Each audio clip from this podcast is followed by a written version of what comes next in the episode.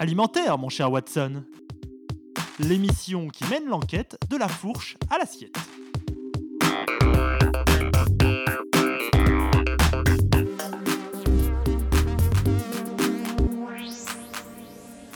Bonjour et bienvenue dans une nouvelle émission d'Alimentaire mon cher Watson. Depuis quelques années, le gluten est devenu l'un des nouveaux ennemis de nos assiettes. Protéine composante du blé, seigle, orge, épeautre et avoine, c'est un peu la substance magique qui permet aux aliments qui en contiennent de lever à la cuisson. De prime abord, mis à part lorsque l'on a une maladie cœliaque, où sa consommation peut avoir des conséquences dramatiques sur la santé, on voit mal pourquoi se passer de gluten.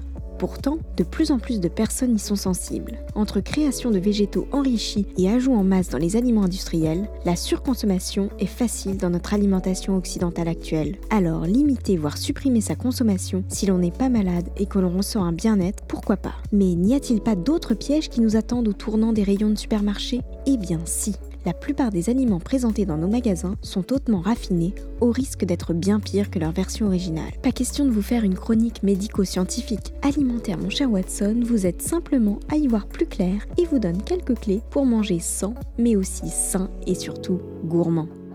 Je m'appelle Camille Fourtine, je suis naturopathe. Pour la plupart des gens qui peuvent avoir des intolérances, eh la réponse du sans gluten n'est pas forcément évidente, en tout cas pas celle qui est industrielle. Pourquoi? Parce que pour arriver à cet avantage du gluten, euh, à cette texture et à ces arômes, eh bien les industriels vont ajouter beaucoup d'additifs et donc on va traficoter un produit pour essayer de ressembler à des produits avec gluten euh, sans avoir l'avantage nutritionnel que l'on peut trouver dans un produit qui peut avoir du gluten mais qui est bien fait. C'est bien sûr très bien pour les cœliaques quand ils mangent euh, du sans gluten et parfois même industriel, ils se voient clairement améliorés. Ce que font les industriels aujourd'hui, c'est qu'ils utilisent souvent euh, de l'amidon, ils rajoutent parfois du psyllium, ils rajoutent de la gomme de xanthane, de la gomme de goire. Donc ils essaient de retrouver des liants et ils essaient de retrouver aussi des farines un peu aérées. Parce que sinon, en effet, on se retrouve soit avec quelque chose qui s'effrite, soit avec quelque chose qui est très compact et on retrouve pas le croustillant du pain et le moelleux aéré. Mais ils ajoutent aussi plus de gras, puisque si vous mettez votre pain sans gluten dans le toaster et qu'il est un peu plus gras, il va plus vite croustiller que si euh, s'il y en a moins. Donc ils rajoutent du gras, mais ils rajoutent aussi du sucre. Avec ça, ils essaient d'améliorer le goût du produit et la finition en bouche. Et finalement, on risque de se retrouver avec des, des produits qui sont nutritionnellement beaucoup moins intéressants. Parce que si on a un indice glycémique plus élevé, plus de gras, plus de sucre, on est à, contresens des recommandations euh, habituelles. Mais en effet, alors est-ce que c'est mieux qu'un produit industriel avec gluten? Ça, je peux pas vous l'affirmer. Mais en tout cas, je dis souvent à mes patients qui viennent et qui ont complètement arrêté le gluten sans qu'il y ait de vraies fortes intolérances, qu'il vaut mieux passer à des anciennes variétés de blé, mais faites avec du levain, qui va prédigérer les molécules de gluten, mais aussi les lipides et les protides. Donc revenir à la tradition pour arriver à des choses digestes et qui vont apporter plus de minéraux. Comment choisir son biscuit sans gluten? Eh bien, de préférence, il faut que ce soit une céréale intégrale. Bio, si c'est intégral que ce n'est pas bio, on va avoir tous les pesticides, insecticides. L'avantage par contre de le prendre intégral quand c'est bio, donc on n'a pas les pesticides, c'est qu'on va avoir des fibres, ce qui manque souvent dans les biscuits sans gluten ou ce qui est fait sans gluten.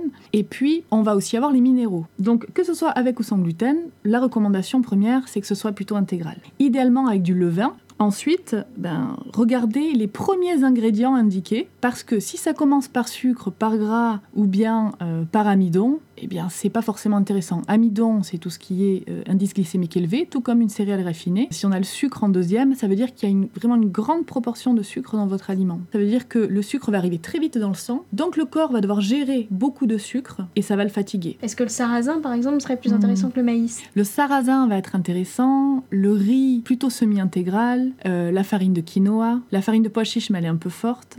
Euh, et puis, si jamais vous voulez limiter le gluten, mais que vous voulez quand même avoir l'avantage du gluten dans votre préparation, prenez plutôt de petites épeautres. Eh bien, moi, je peux conseiller pour le petit déjeuner, ce qui est toujours un peu compliqué pour les gens qui sont sans gluten et qui veulent manger des céréales pas soufflées, sans sucre ajouté, eh bien de les faire eux-mêmes. Ils choisissent les flocons, millet, quinoa, ils rajoutent des graines toastées comme des graines de courge, des graines de tournesol, et puis des fruits secs qui leur plaisent. Ça peut être même des pruneaux qui, qui sont des sucrants très intéressants, des raisins secs, des petites baies séchées, et on rajoute si on veut du lait ou du lait végétal, et là on l'a fait soi-même et on sait ce qu'il y a à l'intérieur.